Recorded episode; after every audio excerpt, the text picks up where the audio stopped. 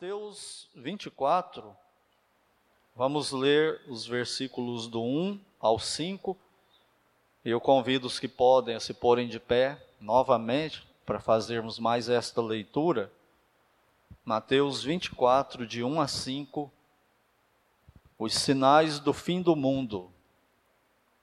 Diz assim: Tendo Jesus saído do templo, ia se retirando quando se aproximaram dele os seus discípulos para lhe mostrar as construções do templo. Ele, porém, lhes disse: Não vedes tudo isto? Em verdade vos digo que não ficará aqui pedra sobre pedra que não seja derribada. No Monte das Oliveiras achava-se Jesus assentado quando se aproximaram dele os seus discípulos, em particular, e lhe pediram: Dize-nos quando sucederão estas coisas e que sinal haverá da tua vinda e da consumação do século? E ele lhes respondeu: Vede que ninguém vos engane, porque virão muitos em meu nome, dizendo: Eu sou o Cristo e enganarão a muitos. Oremos. Pai Santo e bendito Deus, é no nome do Senhor Jesus Cristo que entramos em tua presença em oração, mais uma vez gratos pela bênção que o Senhor nos dá de aqui estarmos em mais esse culto. Gratos também pelo Senhor nos aceitar na tua presença durante todo ele e agora, Pai, nós te rogamos com a tua palavra aberta, que o Senhor continue conosco e desta vez o Senhor falando conosco através da tua palavra. Conosco aqui, os, com os que nos acompanham pela internet, e que seja tudo para a honra e para a glória do Senhor e para o nosso bem. Assim nós oramos agradecidos, no nome do Senhor Jesus Cristo. Amém. Podeis assentar-se? Então hoje, eu não sou Netflix, mas vou estar começando uma série nova aqui. Até uma boa ideia, alguém falar para você, você está assistindo aquela série? Eu não, estou assistindo a série sobre o fim do mundo. E aí já faz a propaganda né, do culto e da igreja aqui.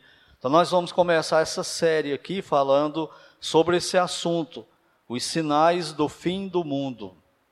Há uma, uma proliferação do cristian, de um cristianismo falso, junto com o cristianismo verdadeiro. E há uma proliferação, ou haveria uma proliferação, de, de um, uns, uns falsos mestres, junto com os mestres verdadeiros de Cristo. E quando eu falo aqui esse tema sinais do fim do mundo, eu quero dizer que não se trata de um fim definitivo. Não se trata de um fim assim que acabou tudo e deixou de existir completamente, não. É o fim desse universo que Deus criou. É o fim dessa história que nós estamos vivendo aqui. Porque depois disso, Deus vai criar um novo céu e uma nova terra e cada ser humano que já viveu nesse mundo continuará existindo na Nova Jerusalém ou no inferno, no Lago de Fogo. Então não significa um fim de, com, que, que signifique banimento total, né? Por, porque Deus colocou em nós a eternidade. O único ser eterno, conforme a, a, a exatidão da palavra eternidade, é Deus porque ele nunca teve um começo, e ele nunca terá um fim. E nós, seres humanos e os anjos também, nós somos eternos também, mas não somos com a mesma eternidade de Deus. Nós somos eternos no sentido de que nunca jamais deixaremos de existir. Porém, todos nós começamos um dia, tanto nós quanto os anjos. Tivemos um dia que começamos, Deus não. É até uma coisa assustadora. Quando eu tive uma, uma aula sobre isso, pela primeira vez, assim, uma aula mais profunda sobre isso, o professor desafiou a gente quando chegasse a noite ou quando a gente tivesse um tempo para refletir, sozinhos, a gente começasse a, a voltar ao pensamento. E aí você vai indo, vai indo, vai indo, e chega quando Deus criou o céu e a terra e você voltar. Voltar para onde? Não existia céu, nem terra, nem espaço, nem tempo. O que, que existia? Só Deus. O Pai, o Filho e o Espírito Santo. Então isso é uma coisa meio assustadora de se pensar. Porque Deus é eterno. Ele nunca começou e ele sempre existirá. Então, essa distinção aí entre nós e Deus com relação à eternidade. E a nossa experiência de vida prova para nós que isso é um fato. Tudo que Deus criou está indo para o fim, está acabando. Não agora, não daqui a 10 anos, mas desde quando ele criou. E o pecado entrou na história. A partir dali, tudo está caminhando para o fim tudo está se deteriorando. Você pode pegar alguma coisa, algum metal precioso, esconder bem escondido dentro de uma caixa bem limpa, trancar. Depois de muito tempo você vai ver que aquela caixa, o que está dentro dela, está deteriorando, está tá sendo corrompido. Então, isso aí por causa do, do pecado. Né? E essa passagem do tempo, ela nos prova duas coisas. Uma é essa, a deterioração de todas as coisas, o envelhecimento e a morte de todo e qualquer ser vivo, e que tudo tem um fim. Nós não queremos fim, não é? Nós lutamos para ficar aqui, nós lutamos para não morrer, nós lutamos para não envelhecermos, mas ninguém para isso, ninguém impede isso. Isso está acontecendo dia após dia. Não é possível evitar que isso aconteça. E a prova para nós, onde estão aí as grandes civilizações? Os famosos jardins suspensos da Babilônia, que Nabucodonosor fez. Onde, onde está agora? Onde está a grande Babilônia? Onde está o grande Alexandre? Os grandes imperadores de Roma? Os grandes faraós do Egito, os grandes impérios do passado? Onde eles estão? Acabaram. Tudo que existe agora são histórias sobre, sobre eles. E mais do que isso, onde estão os nossos antepassados? Onde estão os nossos tetravós? Os nossos bisavós? Onde estão eles? E muitos, né, dos nossos queridos antepassados com os quais nós convivemos.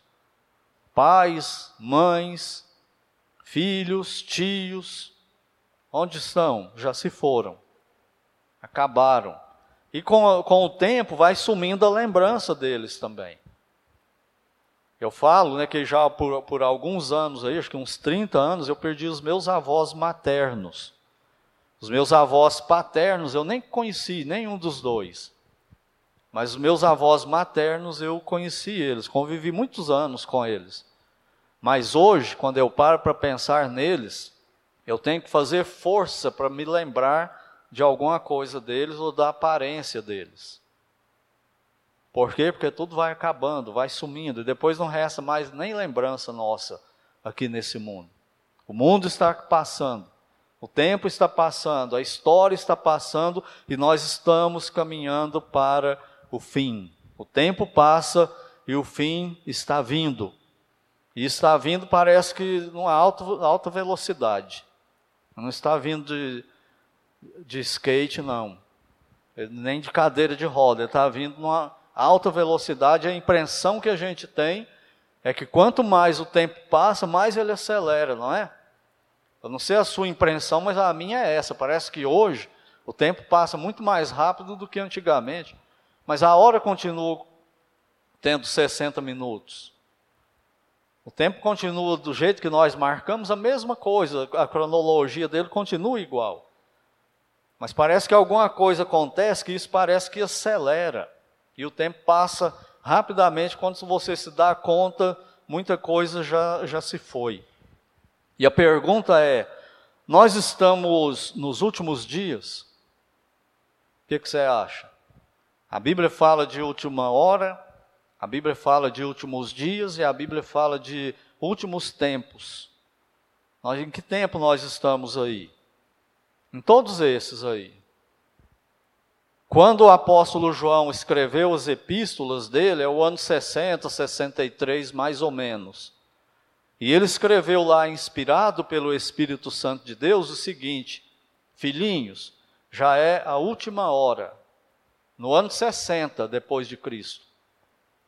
Então, os últimos dias, eles começaram, é, esse período que a Bíblia chama de última, é, última hora, últimos dias e últimos tempos, começou com a vinda do Senhor Jesus Cristo para a terra.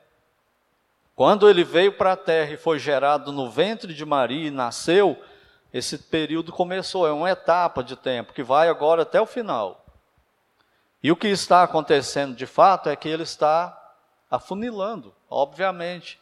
O tempo está passando e ele está se afunilando. E aí nós vamos falar, ver também na Bíblia, que esse, essa passagem de tempo e essa, essa, essa última hora, últimos dias e últimos tempos, é do ponto de vista de Deus, não é do nosso ponto de vista. Não é pela nossa cronologia, mas é pela cronologia de Deus. É pelo tempo dele. E a Bíblia fala que para ele um dia como mil anos e mil anos como um dia. Então não é como a gente vê. Quando fala assim, nós já estamos na última hora, como João escreve no livro dele, essa última hora já se passaram dois mil e vinte e dois anos. Com erro aí de cinco anos do calendário, dois mil e vinte e sete anos já passaram. Já, já estão, né? Se completando agora esse ano. E ainda não aconteceu aquele fim desse tempo, né? Então esse mundo, ele não vai acabar agora, ele não vai acabar daqui 10 anos, nem 50 anos. Ah, mas se sair uma guerra mundial agora, com, com esse advento aí do Vladimir Putin na Rússia, atacando a Croácia, o mundo reagindo, e vamos ver, supor que haja um ataque contra a Rússia, e aí cria uma guerra mundial usando armas nucleares, aí o mundo acaba. Não acaba. Não vai acabar. O mundo ainda tem, no mínimo, sete anos, desde que Cristo virá arrebatar a igreja. Depois, tem sete anos, depois que a igreja for arrebatada. E depois do arrebatamento da igreja, ainda terão mil anos aqui na terra, com Cristo reinando e sendo o rei do mundo inteiro e Israel cabeça das nações. Então, mesmo que haja uma terceira guerra hoje, o mundo não vai acabar. Então, o crente que conhece a palavra de Deus, ele não vive, ele não vive com, com a paranoia por causa disso. Ele tem os receios, os temores, como qualquer ser humano, mas ele sabe, ele está tranquilo, o mundo não vai acabar. Aconteça o que acontecer, a história aí de Deus ainda vai continuar. E outra coisa, os sinais que nós vamos ver aqui nessas pregações, eles não estão na Bíblia numa ordem cronológica necessariamente. Então não tente fazer assim, primeiro vai ser isso, segundo isso, terceiro aquilo, quarto, porque não é assim que está na Bíblia. O que nós precisamos saber é identificar esses sinais e ver como que esse, esse funilamento está acontecendo. Até porque quando eles vierem para a terra mesmo para falar assim, isso aqui é um daqueles últimos sinais, a igreja não vai mais estar aqui. Porque todos eles acontecerão na sua totalidade no período da grande tribulação. Mas como há esse afunilamento, esse andamento do tempo para essas coisas acontecerem, nós vamos vendo o vislumbre disso no horizonte. E na nossa própria época, nós estamos experimentando muita coisa nesse processo aí. Então, deixe isso claro na sua mente. Não, não está tudo numa ordem cronológica. Esse não foi o objetivo de Deus. O objetivo de Deus é para que a gente aprenda que esse tempo vai chegar. Que o plano dele é desse jeito. E ele vai acontecer desse jeito aí. Então vamos hoje aqui ao primeiro sinal do fim do mundo, o surgimento de falsos mestres, falsos crentes e do falso cristianismo. Olha o versículo 5 novamente. Porque virão muitos em meu nome dizendo: Eu sou o Cristo, e enganarão a muitos. Para nós entendermos muito bem o que Cristo está falando aqui, nós precisamos entender o contexto em que isso se deu. O Senhor Jesus, vendo o templo de Salomão, que já tinha sido destruído e reconstruído, e o Herodes, o grande, né, ele, está, ele, ele estava reconstruindo de novo o templo, e agora ele seria muito maior do que o templo de Salomão. Dizem que, que era muito mais esplendoroso, né? Dizem que não sei quantos quilômetros de distância durante o dia dava para ver o brilho dele muito ao longe. Do tamanho era a glória dele e a majestade. E quando o Senhor veio, o Senhor Jesus, não tinha sido terminado ainda. Ele ainda estava em construção. E aí o Senhor passando por lá, ele diz o seguinte: olha o versículo 1.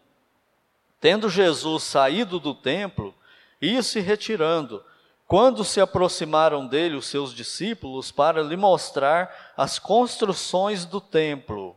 Eles estavam encantados né, com tudo aquilo, aquela obra grandiosa, maravilhosa. O Messias viria, sentaria no trono naquele templo, reinaria o mundo inteiro, governaria o mundo inteiro dali. Eles estão encantados, esperando isso acontecer.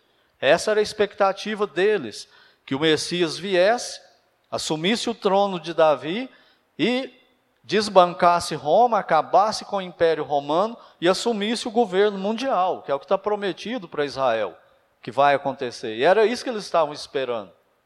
E aí, olha o que o Senhor fala para eles no versículo 2: Ele, porém, lhes disse: Não vedes tudo isso? Em verdade vos digo que não ficará aqui pedra sobre pedra que não seja derribada. E isso aconteceu. Quando o Império Romano invadiu Jerusalém, destruiu a cidade, incendiaram a cidade e o templo, e ele virou ruínas e um monte de coisas distorcidas. E para tirar toda a riqueza de ouro que havia no templo, que eles colocaram ouro no teto e derreteu e entrou pelas grandes pedras, para recuperar aquilo ali, o Império Romano mandou que tirasse pedra por pedra do templo para recuperar. E assim se cumpriu o que o Senhor Jesus falou. Ou seja, ele está dizendo para eles o seguinte: não fiquem tão animados, não fiquem tão encantados com isso, porque o que vocês estão esperando ainda não é para agora. Isso é para o futuro. Esse templo aqui, que vocês estão babando por causa dele, ele vai ser destruído e ele vai ser tirado até a última pedra que foi colocada nele. É isso que ele está alertando para eles. E aí eles ficam de boca aberta, né? Porque a teologia deles não era essa. A teologia deles era da vinda do Messias e governar o mundo inteiro com poder esplendoroso, né? E aí passa um tempo e o Senhor vai para o Monte das Oliveiras, como era o costume dele, ir para lá para orar, né? Aí no versículo 3 diz assim: No Monte das Oliveiras achava-se Jesus assentado quando se aproximaram dele os discípulos, em particular, e lhe pediram: Dize-nos quando sucederão estas coisas e que sinal haverá da tua vinda e da consumação do século, ou seja, do fim do mundo. E ele começa a responder, o Senhor Jesus, de trás para frente. A primeira pergunta deles aí foi: quando sucederão essas coisas? Mas ele não começa falando, respondendo a essa pergunta. Ele começa a responder com a, com a pergunta deles: que sinal haverá da tua vinda e, da consuma, e do fim do mundo? E aí ele começa a responder para eles, dando os sinais. E o versículo 4 fala assim: Vede que ninguém vos engane. Então, a primeira alerta dele é para que os discípulos dele não fossem enganados. Então, ele está falando de um engano que estaria presente o tempo todo na vida dos discípulos dele dali para frente. E vai chegar em nós, em Atos 2, né? Então há o engano, há o falso no meio do verdadeiro. E aí no versículo 5 ele fala assim: Porque muitos virão em meu nome dizendo: Eu sou o Cristo, e enganarão a muitos. Então, é essa expressão que ele fala, eu sou o Messias, eu sou o Cristo, não significa só que apareceriam muitas pessoas se dizendo Messias, porque até na história isso nunca apareceu muito. Tem um meio louco lá em Curitiba, que não é o meu amigo lá, que fala que é Cristo, não é? Ele fala que é Cristo. Mas é loucura. Você olha para ele assim e fala, isso é perder o juízo totalmente, né? As coisas que fala e tal, não tem sentido nenhum aquilo ali. Então não é essa, esse o significado de aparecer uma pessoa falando que era Cristo, mas o, o, o falso cristianismo e os falsos representantes de Cristo, que é uma coisa que nós crentes hoje muitas vezes nos esquecemos, que cada um de nós representamos Ele, cada um de nós salvos representamos Ele. O que, que significa cristão? Pequeno Cristo. Então, quando um crente fala, deveria ser como Cristo falando. E ele está dizendo, então, quando isso, esse tempo desenvolver, uma coisa que vai aparecer muito no meio de vocês é isso: falsos cristos, falsos crentes, um falso cristianismo. Então, nós precisamos estar atentos a isso, não é? E isso está acontecendo.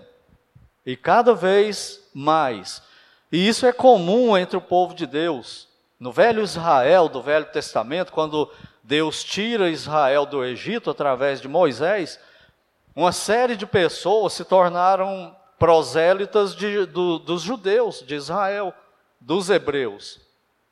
Diziam que criam no mesmo Deus de Israel, que iriam praticar as coisas que o Deus de Israel disse para Abraão e que eles estavam juntos ali. Nós não queremos ficar no Egito, não. Vocês vão embora, deixa a gente junto, nós somos de vocês. O que, que Israel fez? Aceitou. E a Bíblia chama esse povo aí de populacho. E logo depois que eles atravessaram o Mar Vermelho, eles começaram a envenenar Israel contra Deus. Tentaram disseminar desânimo no meio de Israel, murmuração, lembrando do Egito, querendo voltar para o Egito olhando para o outro lado do Mar Vermelho, ah, como seria bom se a gente estivesse lá e não estivéssemos saído de lá. Então isso sempre aconteceu e isso vem até a vinda de Cristo. Esse falso Israel, esse falso, esses falsos crentes no meio de Israel. E no Novo Testamento, o Senhor Jesus Cristo alertou para isso, usando o joio e o trigo. Então, esse joio e trigo que o Senhor Jesus fala é muito interessante. Quando ele fala lá em Mateus 13, da parábola do joio e do trigo. Aí ele compara, ele fala assim: o reino de Deus é como uma grande lavoura que um lavrador semeou trigo. E de repente apareceu lá no meio, crescendo junto com o trigo, o joio. Enquanto os lavradores dormiam, o dono dormia, o inimigo foi lá e semeou o joio. E é muito parecido. E os discípulos falaram: Senhor, deixa a gente arrancar os trabalhadores. E o dono da, da lavoura disse: Não, não arranquem, porque vocês não sabem a diferença entre o joio e o trigo. Vocês vão arrancar trigo pensando que é joio e vão deixar joio pensando que é trigo. Deixa que no fim dos tempos Deus, esse é o final da, da parábola, no fim dos tempos, Deus enviará os anjos, os especialistas, que conhecem a diferença entre joio e trigo, e eles farão a colheita. Que é naquele texto que foi lido aqui hoje, do julgamento das nações e tal. Naquele período ali. O período da grande tribulação, o ministério dos anjos aqui na terra. Eles vão fazer essa, essa colheita e essa separação. Mas veja como o trigo e o joio, eles são semelhantes, são parecidos também. Eu fiz uma pesquisa sobre o que, é joio e o que, é trigo. E é uma coisa meio paradoxal. Quando o trigo nasce, cresce até certo ponto, ele é muito semelhante com o trigo, não, o joio, ele é muito semelhante com o trigo. E é, é praticamente impossível, quem não é um especialista genuíno, pegar os dois e diferenciar que, que é joio e o que, que é trigo. Mas depois, quando eles ficam mais ou menos um metro de altura na hora da colheita, aí já dá para ver a diferença, mas até então não. E uma coisa aí que eu fiquei meio no ar, se você se interessar por isso e quiser, você pode pesquisar isso aí, e aí você me conta. Você faz igual o Tiririca, né? fazer igual o Tiririca. Sabe quanto ganha um político? Não, então me, me elege que eu vou te contar depois quanto que ganha. Mas eu não, eu não consegui achar essa resposta aqui. Uma das diferenças do trigo com o joio, sabe qual que é? O trigo produz semente, que é onde faz a farinha de trigo, né, e outras coisas aí que a gente se alimenta. O joio não produz semente. E a pergunta que veio na minha mente é: se o joio não produz semente, como que ele nasce? De onde ele surge? Então eu pesquisei isso, mas eu confesso para vocês que eu não consegui entender isso aí. Se você puder procurar e me explicar, eu até agradeço. Ele tem um tipo de semente, né, que, que ele vai junto com o trigo, e quando o trigo começa a nascer, o joio já nasceu, primeiro do que o trigo, aonde ele está junto com, com o trigo aí na, na lavoura. Então, o, o trigo, agora vem as diferenças. O trigo dá trabalho para semear. E o joio? Quem que semeou o joio?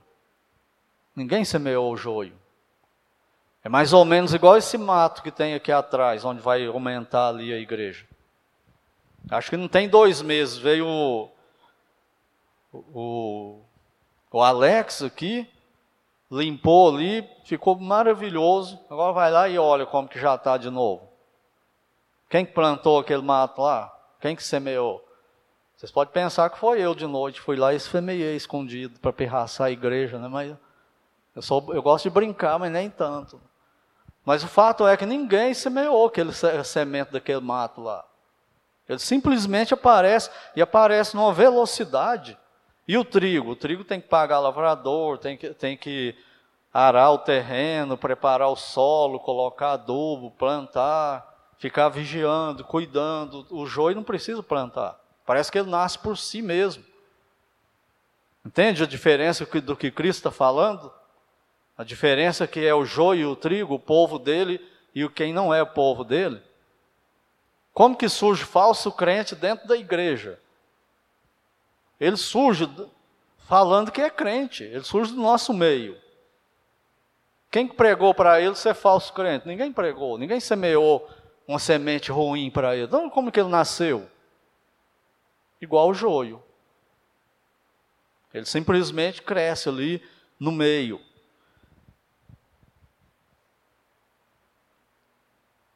O trigo e o joio, eles recebem do mesmo solo, eles recebem o mesmo sol, eles sugam né, os nutrientes do mesmo solo, eles recebem o mesmo calor do sol, a mesma chuva, crescem igual e se parecem muito. Mas na hora que vai ver, o trigo tem fruto e o joio não tem. Essa é a diferença básica. O trigo produz fruto, o joio não produz fruto nenhum. E assim é o falso mestre e os falsos crentes, o falso cristianismo.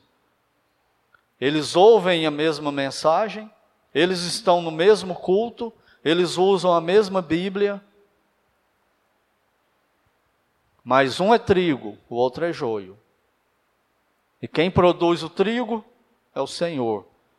Quem produz o joio, pelo que Cristo fala na parábola, parece que é o diabo, mas o ser humano já nasce em pecado, separado de Deus. A questão é o falso crente, né? Então, na hora da colheita, quando vai dar frutos, né, quando já estão adultos, o trigo e o joio, aí nota-se a diferença na cor da planta, nos frutos. Aí começa a aparecer a diferença. Sabe como a gente tem assim uma noção? Lembra que a gente não sabe isso com 100% de garantia. Mas é muito comum a gente sentar em cima do nosso orgulho e falar: eu acho que fulano de tal não é salvo, não. Eu acho que fulano de tal não é salvo, não. Eu sou. Mas o outro não é. É isso aí um pouco é porque a única pessoa da qual a gente pode ter certeza 100% da salvação é da nossa. De mais ninguém. Você não pode ter certeza da salvação do cônjuge, do filho, do pai, do neto, do, do membro da igreja. Ninguém sabe. Parece que todos são salvos, a gente quer que seja, todos os membros da igreja. Mas e na hora da morte, na hora da colheita? Para onde vai? Então, essa é a diferença do joio e do trigo. Outra coisa que diferencia, uma das poucas coisas, olha só que interessante. Quando chega o tempo da colheita, quando eles chegam mais ou menos um metro de altura, o trigo se inclina, o joio fica ereto, o joio não se inclina. O que que isso fala para nós? O que que isso ensina para nós?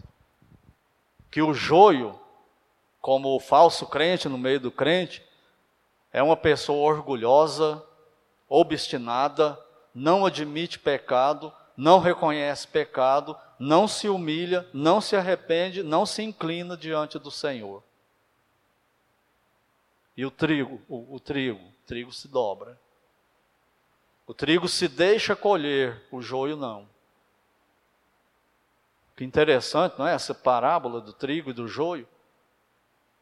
Então, Cristo alertou que, que esse joio ia proliferar no meio da, da igreja, à medida que esse período dos últimos dias fosse avançando. E nós temos visto isso aí acontecer. O cenário não é positivo olhando isso. O, número de cristãos nominais, pessoas que se dizem cristãs, é, é avassalador. Eu fui pesquisar isso aqui, ó, segundo o IBGE, em 2021, a última vez que eu tinha pesquisado, o IBGE dizia que tinha mais ou menos em torno de 36 milhões de cristãos no Brasil, evangélicos. Não cristãos no geral, mas evangélicos. Agora, em 2021, o IBGE diz que, há, que havia 42 milhões 275 mil e 440 pessoas. Você vê isso na sociedade? Você vê essa diferença de tantos crentes assim, tantos pequenos cristos na sociedade? Talvez você trabalha numa empresa lá e tem lá 50 funcionários. 30 deles falam assim: "Eu sou evangélico". Olha a vida deles, se eles são os melhores funcionários da empresa, com conta para pagar, com compromisso, com palavra, com obedecer lei. Vê se ele parece com Cristo nisso. Aí fala que ele é cristão. Tem nome. Olha a conversa deles. Se é a conversa bíblica. Vê se evangeliza os perdidos com quem eles têm contato. Não evangeliza nunca. Só faz falsa promessa. Em nome de Deus. Então, esse número aí de 42 milhões de pessoas não faz muita diferença no Brasil. E quando faz, é uma diferença para o lado negativo. É igual estou falando. Eu já ouvi de pessoas testemunhando que ouviu dono de loja, de, de armazém e coisa falar assim: eu não vendo para crente. Crentes são as piores pessoas que tem.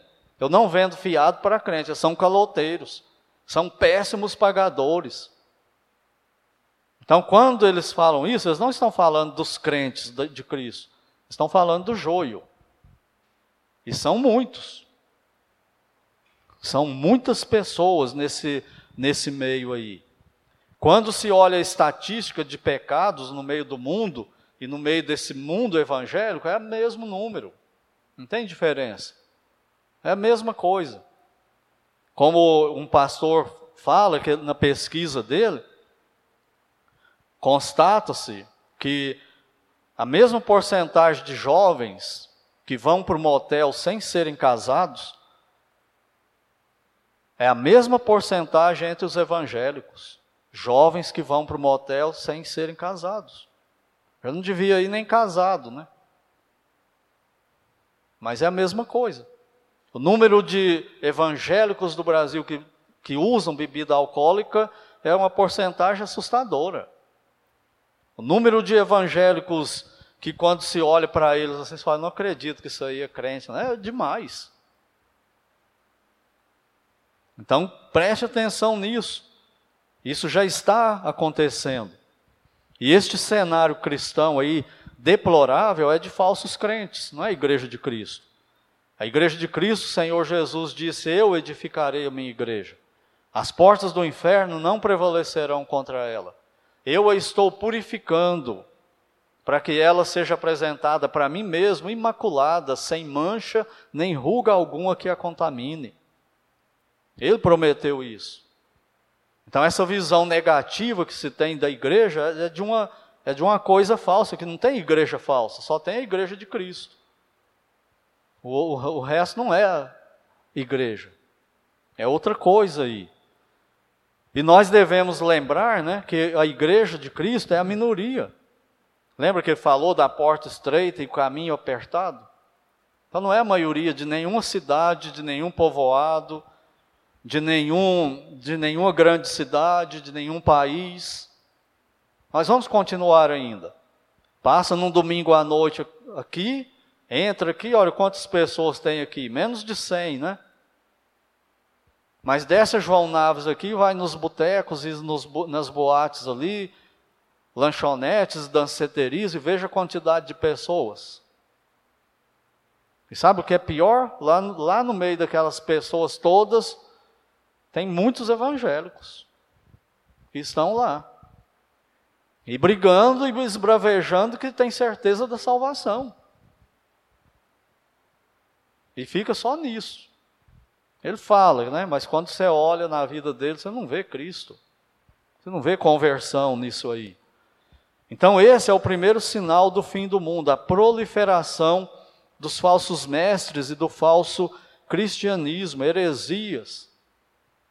Não vimos aí recentemente um pregador famoso que enche a barrota igreja, mais de duas mil pessoas na igreja dele, falando heresias, que a Bíblia tem que ser reformulada, a Bíblia tem que ser atualizada.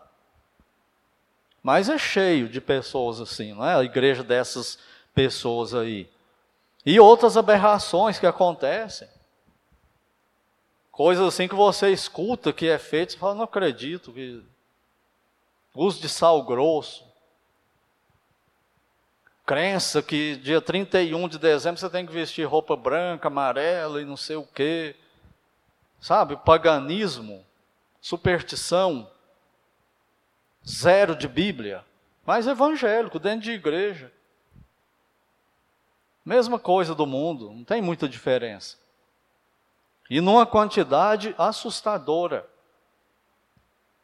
Certa vez, numa, numa grande cidade aqui do Brasil, um grupo de pastores, né, entre aspas, de uma denominação aí considerada evangélica, enchiam combis no Rio de Janeiro e saíam né, para os cantos da, da grande Rio de Janeiro e tomavam bastante água mineral e urinavam na cidade, nos cantos, marcando marcando território para o leão da tribo de Judá, porque nós somos representantes dele aqui. Não é uma coisa assim de você ficar horrorizado, isso é verdade mesmo? É verdade. No meio evangélico. E provavelmente você está pensando aí em, em outros, outros absurdos desses. Lembra de Jim Jones? Arrebanhar uma série de pessoas e, e levar eles a cometer suicídio coletivo? E outros grandes donos aí de denominações cristãs, abarrotado de pessoas. Aí você vai lá e se você for lá, você fala, eu estou numa igreja ou estou numa boate? Isso aqui é o que mesmo? É o joio no meio do trigo. É um dos sinais do fim do mundo. Que esse tempo está afunilando aí cada vez mais. Da década de 1980 para cá, foi a década que Deus me salvou, é assustador você ver a mudança. Mesmo entre nós, batistas regulares. Como que nós chegamos a isso aí? É desse jeito, sem prestar atenção, sem levantar os olhos e olhar, sem ter coragem de falar isso aqui não entra aqui, isso aqui nós não aceitamos, nós queremos ser populares. Nós queremos elogios. Por causa disso. E cada vez mais o erro vai entrando. Basta levantar os olhos e você vai ver esse, essas coisas acontecendo. O joio no meio do trigo. Então, esse é o primeiro sinal do fim do mundo. Os falsos mestres e o falso cristianismo, essa grande quantidade de pessoas falsas. E nós, a minoria. Só que nós queremos ser a, a maioria, não é? Nós lutamos para ser a maioria. Nunca vai ser. Porque Deus diz que o plano dele não é assim. Nós devemos cruzar os braços? Não, nós temos que trabalhar para mais pessoas serem salvas. Mas nunca será a maioria da população. Quais as lições para a gente encerrar aqui? Eu tenho só 32. Não, brincadeira, gente, só três. A Ana Vitória quase caiu do banco ali, quando eu falei 33. Então, primeira lição, que em tal cenário tão negativo, o cristão não deve desanimar. Mas como assim? Você é tão negativo, todo lado que olha tem mais coisa negativa do que positiva. Essa é uma das razões que eu gosto de ir em conferência boa. Porque você fica isolado assim, a sensação que você tem é que o mal está vencendo que não existe mais crente fiel, parecido com você. Aí você vai numa conferência, chega lá, tem mil pessoas, e você começa a conhecer um, outro, conversar, eu creio igual eu. Eu estou igual Elias, fala, Senhor, ficou só eu, mas não ficou não. O povo de Deus ainda está aí, na terra, e vai continuar, até o dia que ele vier buscar. E é muito maravilhoso você ouvir isso, você encontrar essas, essas pessoas por aí. Porque que nós não devemos desanimar, mesmo tendo um cenário tão negativo.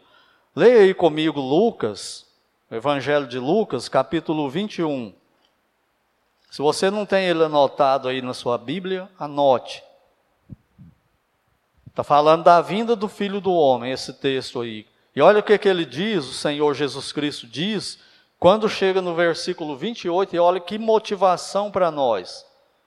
Ora, ao começarem estas coisas, estes sinais a suceder, exultai e erguei a vossa cabeça, porque a vossa redenção se aproxima. Quem é a nossa redenção? O Senhor Jesus. A lição dele para nós é não foquem nessas coisas negativas, foquem em mim. Não fiquem olhando para o mundo, amarrados no mundo. Olhem para mim, olhem para o céu, olhem para a eternidade. Olhem para isso. Eu estou chegando e vou render vocês, eu vou buscar vocês para mim. Então se alegrem. Só que às vezes a gente ora para Deus parar tudo isso, né? e mudar tudo. Aí às vezes eu estou orando assim, eu falo, Senhor, me perdoa, eu estou orando para o plano do Senhor não acontecer. Eu não gosto dessas coisas também não, negativa e o mal e tal, mas faça a sua vontade, a sua vontade é melhor. E eu quero que aconteça porque senão o Senhor não vem. Olha a segunda lição, que apesar de tudo, Deus continua salvando pecadores, e só tem um meio, pela fé, e é em uma pessoa, o Senhor Jesus Cristo. Não é verdade que a gente todo dia, todo ano, toda semana, a gente escuta de conversões? Fulano de tal se converteu. Oh, na igreja tal teve uma pessoa lá que se converteu. Uma criança se converteu. Um idoso se converteu. Um adolescente se converteu. Deus está salvando pessoas. Mesmo nesse cenário terrível aí. Ele continua salvando. E isso serve de motivação e de ânimo para nós. E se você não tem Cristo como Salvador, a nossa apelo, nosso apelo para você é para que você se renda a Ele porque esse mundão aí vai acabar. E você vai estar na, na eternidade. Agora só tem duas. Um é com Deus na Nova Jerusalém e a outra é no lago de fogo, sou debaixo da ira de Deus. Num desses dois você vai estar. E você só pode estar na Nova Jerusalém se se render a Cristo como seu Senhor Salvador. Não é fazer decisão e querer enganar. Eu aceitei Cristo, mas isso aqui eu não faço, aquilo ali também não. Eu faço isso aqui, eu faço. Não, isso aí não é, não é conversão. Conversão é Senhor, o Senhor manda, eu obedeço. Fala aí que eu vou fazer. E aquilo que eu não der conta, o Senhor vai me fortalecer, vai me capacitar. Isso é conversão. E Deus está fazendo isso, dia após dia. A gente queria ver isso mais na nossa igreja, não é? O que, que precisa acontecer para que isso aconteça aqui na nossa igreja? O que, que nós precisamos fazer? Anunciar o Evangelho. Falar de Cristo para o pecador e com uma vida coerente ao nosso, ao nosso evangelismo. É isso que precisa. Mas se ninguém está evangelizando, ou só dois está evangelizando, a, pro, a, a, probabilidade de haver conversões aqui é muito pequena. Mas se cada um de nós aqui, ó, evangelizar, no fim do ano nós vamos ter mais pessoas salvas aqui. Com certeza. Mas se ninguém evangelizar, só vai ter joio. O trigo tem que ter semeado e dar trabalho, para cuidar dele, fazer ele germinar. Agora o joio não, o joio simplesmente entra. Ele aparece ali no meio. Então você está evangelizando. E a terceira e última lição é que a missão da igreja não ficará mais fácil. Volte para Mateus 24, versículo 38. Você está esperando que essa semana vai ser melhor do que a semana passada, você que é crente, não vai ser. Só para nós, crentes, que é, para o mundão em geral não é. Olha aí Mateus 24, versículo 38. Porquanto, assim como nos dias anteriores ao dilúvio, comiam, bebiam, casavam e davam-se em casamento até o dia que Noé entrou na arca, e não o perceberam senão quando veio o dilúvio, o juízo, né? e os levou a todos. Assim será também a vinda do Filho do Homem. Está ligado nisso aí? Está prestando atenção? Qual que é a nossa missão? Nós somos os Noés da vez. Nós somos os pregadores de Deus na terra, anunciando a graça, a misericórdia dele, o amor dele, mas o juízo dele também que está vindo. Mas quantos ouviram no tempo de Noé? Só Noé e a família dele, oito pessoas. O mundo estava de um tal jeito que Deus não mandou fazer um compartimento na arca nenhum para ser humano, só para animais. Noé não ficava pregando assim, arrependa-se e entra na arca, porque não tinha lugar para ser humano na arca, só para ele e a família. Aquela geração já estava condenada. 120 anos Noé anunciando o juízo de Deus. E o povo não aceitando. Somos nós hoje, irmãos e irmãs em Cristo. Somos nós hoje. Nós somos o Noé da época. E esse é o primeiro sinal do fim do mundo. Dois compositores escreveram o seguinte: